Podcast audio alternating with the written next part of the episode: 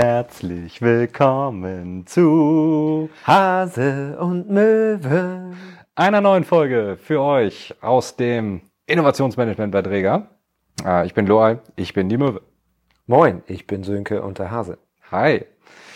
Wir haben ja letztes Mal, nein, vorletztes Mal, unseren werten Zuhörern schon ein bisschen was über den Dschungel erzählt. Und ähm, wir haben uns überlegt, dass wir an dieser Stelle einmal anknüpfen wollen zu dem Thema, von dem wir wissen, dass es euch am meisten interessiert.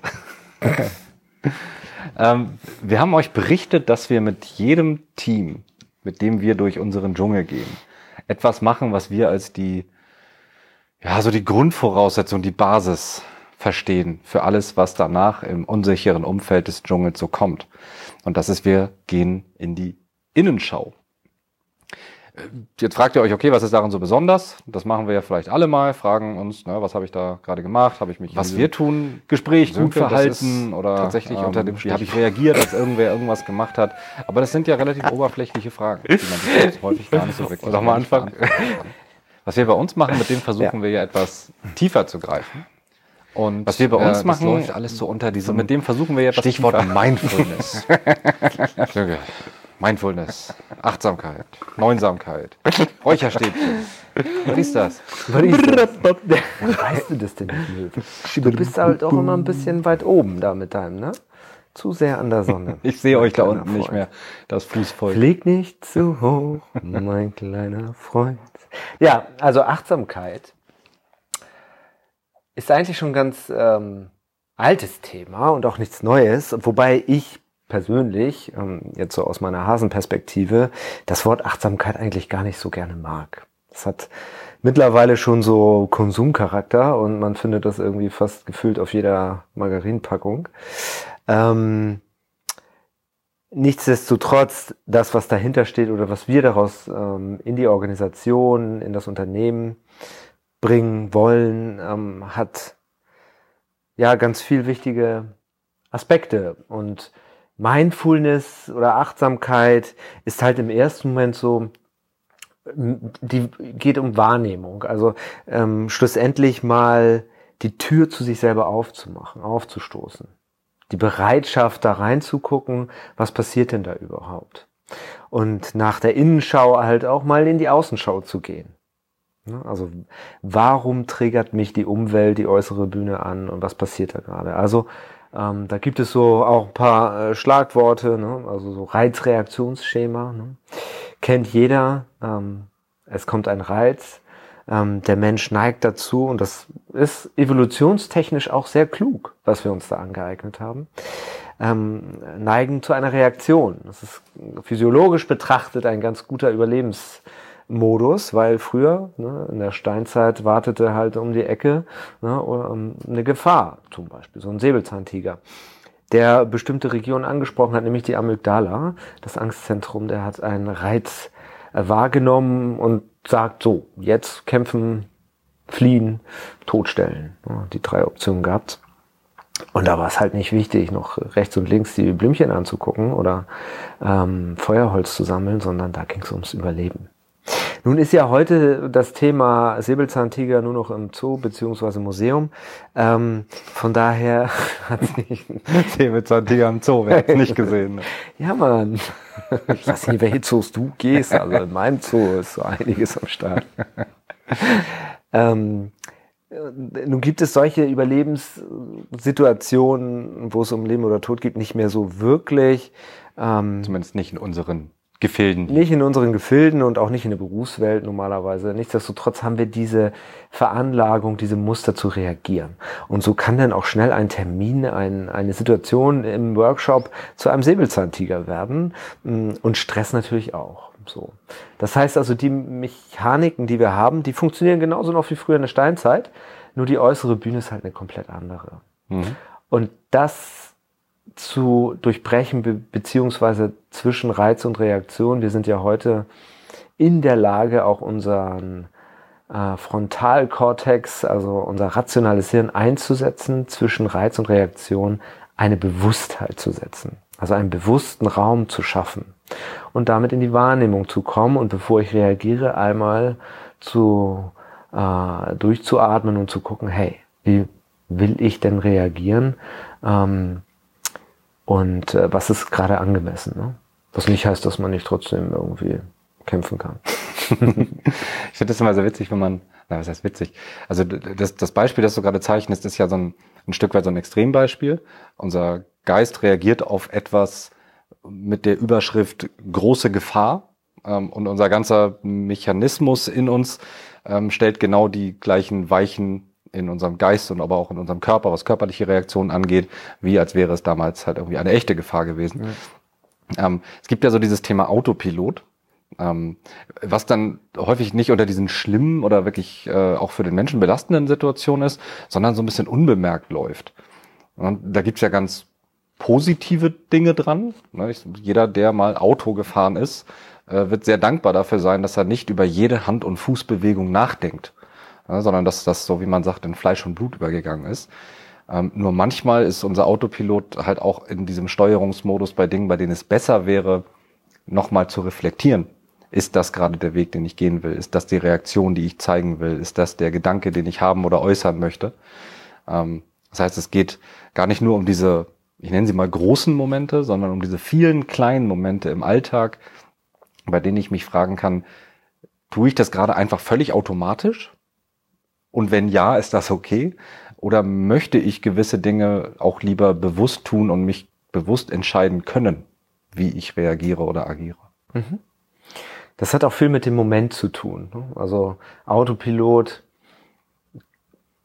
kann gut sein und äh, uns auch vor, vor zu viel Nachdenken schützen, kann aber auch ähm, genau dazu führen, dass wir einfach nicht mehr im Moment sind. Wir erleben das ja ganz oft, wenn wir im Workshop sind und ähm, Menschen mit uns arbeiten wollen, die dann völlig hektisch, sage ich mal, aus ihrem operativen Geschäft kommen, mit dem Smartphone in der Hand und sagen, Mensch, ja, Entschuldigung, dass ich zu spät bin und ich muss noch mal die eben diese E-Mail und äh, ich muss auch wieder früher los, weil ich muss zum nächsten Meeting und lass mal jetzt kreativ sein.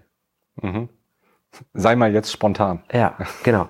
So funktioniert es halt genau nicht. Da mhm. merkt man halt, der Autopilot, der Geist schweift ab und da gibt's ja genügend Studien mittlerweile, zum Glück, die besagen, dass halt ähm, genau dieses Thema halt auch eine Business-Relevanz haben, was wir ja schon seit langem sagen, aber jetzt ist es halt auch belegt. Yes!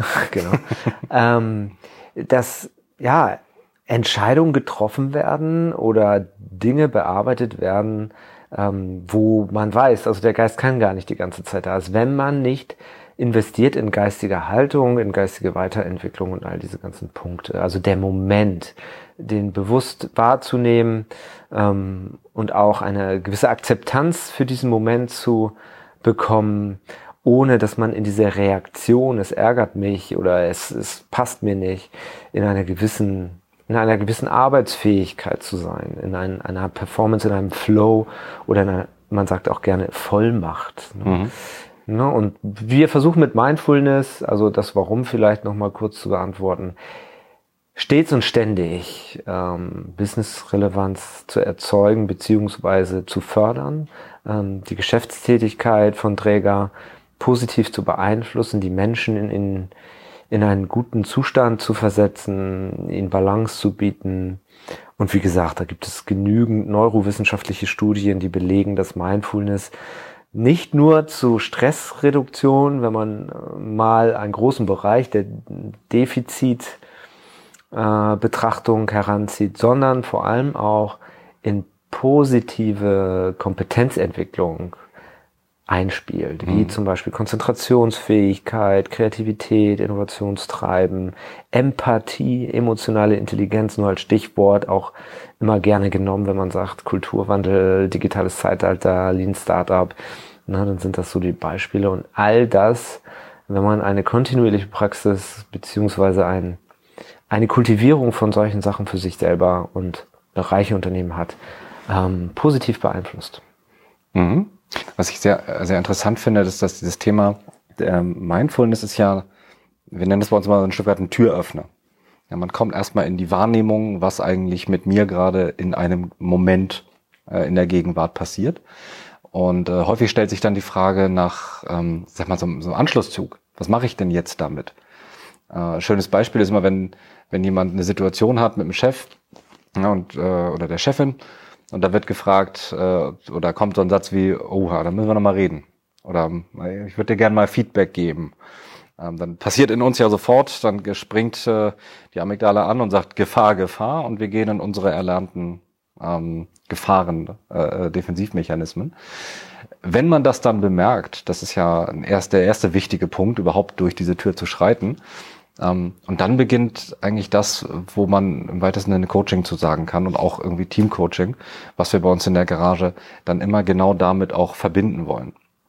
Also wenn ich jetzt weiß, nachdem ich das so wahrgenommen habe, meine, Reakt meine Defensivmechanismen sind zum Beispiel Rückzug. Ähm, und ich habe mitbekommen, dass ich weiß. und ich habe mitbekommen, äh, mitbekommen, dass die ähm, Mechanismen des Menschen mir gegenüber eher sind, ich muss reden, ich brauche Nähe, dann kann das klassischerweise zu Missverständnissen oder auch zu Konflikten führen. Und da gehen wir dann, da bleiben wir in unserem, Human, in unserem Human Connect, in unserer Human Connect Zone. Ähm, wir bleiben nicht stehen beim Thema Wahrnehmung, sondern wir nehmen genau den zweiten Schritt auch noch mit. Wie können wir denn diese Dynamik, die zwischen uns hier herrscht, ähm, nachdem wir sie erkannt haben, beeinflussen? Und beeinflussen läuft meistens erstmal über reflektieren, also auch tatsächlich verstehen, was da passiert und dann im Prinzip über alternative Strategien ein, einzuüben.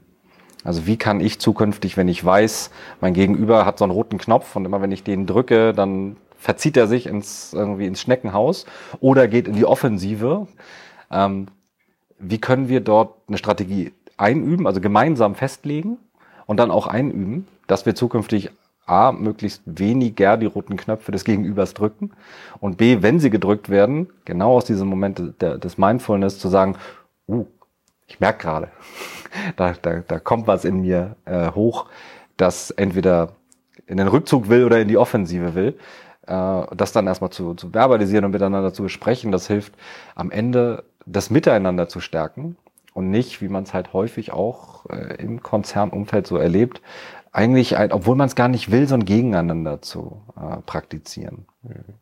Und das ist ja in vielerlei Hinsicht total wichtig, sowohl hm, Achtsamkeitsaspekte als auch ähm, den Entwicklung beziehungsweise Coaching-Aspekte miteinander ähm, zu verknüpfen, denn wir wollen die Leute, die Menschen in die Verbindung bringen. Das ist notwendig, aus vielerlei Hinsicht schon. Wir sind definitiv nicht mehr im Industriezeitalter wo wir getaktet funktionieren, wo es Bereiche gibt, die sequenziell Dinge abgearbeitet haben. Wir sind in einer sich ständig ändernden Umwelt, ne, dieser sogenannten VUCA-Welt, ne, wo es immer komplexer wird, wo Geschäftsmodelle eine immer äh, kürzere Halbwertzeit haben, wo man flexibel sein muss, wo, wo Globalität der, vom Kommunikationswust mal abgesehen alles auf einen eintrümmert und ja sowieso Maschinen und äh, Roboter immer mehr von diesen Tätigkeiten übernehmen, die wir heute noch als gar so wichtig annehmen. Da ist das unheimlich wichtig, auch ich möchte nicht sagen dagegen, aber damit zu arbeiten, wie kann ich für mich was kultivieren, dass ich in Balance bleibe, dass mich dieser ganze Strom nicht mitreißt, sondern mhm. ich in meiner Haltung stabil bleibe. Und dafür haben wir auch Programme schon äh, zusammengebaut, ne? in, in dem Bereich Mindful Leadership, äh, zum Beispiel die Mindbox, die auch ganz erfolgreich gestartet ist, ähm, und die Rootbox, die jetzt abhebt. Ähm, also einmal Mindbox in Richtung Mindfulness und Leadership, Rootbox Elemente aus Mindfulness und dem Coaching zusammengepackt, wo wir Teams begleiten ähm, und ja, das bieten wir an. Aber wir wollten noch eine kleine Praxis machen, bevor wir mhm. hier den ähm, äh, den Podcast für heute schließen. Und ähm, liebe Möwe, ich bitte dich doch einmal. Ähm, äh, setz dich doch mal hin, lass ein Bein in dein Gefeder äh, hochziehen, schließe deine Augen und lausche meinen Hasenworten einmal. Wir werden eine kurze Übung machen. Ich werde euch, liebe Zuhörer und Zuhörerinnen, immer noch mal eine kleine Erklärung dabei geben, aber möchten die Möwe dabei gar nicht stören, das vollends ähm, für sich mal auszuprobieren. Lassen den Atem erstmal ganz natürlich fließen. ohne irgendwas zu verändern. Und bei einer solchen Praxis ist es auch gar nicht wichtig, irgendwas erreichen zu wollen oder sich Ziele zu setzen. Wichtig ist, dass man sich wohlfühlt. Man kann sich dabei vorstellen, mit jedem Einatmen nimmt man Positivität, Entspannung auf. Und mit jedem Ausatmen lässt man Negatives und Anspannung raus, atmet es aus. Man fällt immer mehr in die Kontaktfläche, in die Sitzfläche. Und wenn ein Gedanke hochkommt, dann darf man ihn parken sich wieder von ihm verabschieden. Dann richten wir die Aufmerksamkeit mal ganz bewusst auf den Atemzug Versuchen mal zu erspüren, wo der Atem uns berührt. Versuchen die Aufmerksamkeit an diesem Punkt zu belassen.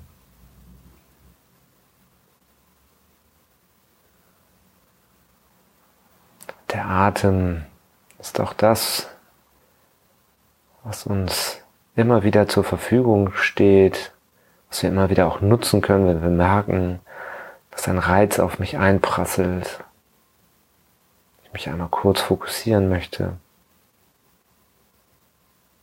Zum Schluss kann man einmal ganz tief in den Bauch reinatmen, richtig tief in den Möwenbauch rein, dass dieser Bauch sich wölbt. Ganz bewusst doppelt so lang ausatmen. Wir hoffen, dass ihr ein bisschen Freude an dieser Folge hattet. Ähm, vielleicht hat euch das angesprochen und ihr möchtet so etwas selbst mal ähm, bei euch probieren. In eurem Teammeeting, in, eurem, in eurer nächsten Bereichsversammlung einfach mal die Leute überraschen und eine kleine Fokussierungsübung machen. Ich danke dir, mein lieber Hase. Äh, ich danke euch fürs Zuhören und äh, wir verabschieden uns. Bis zum nächsten Mal. Bis denn. Ciao.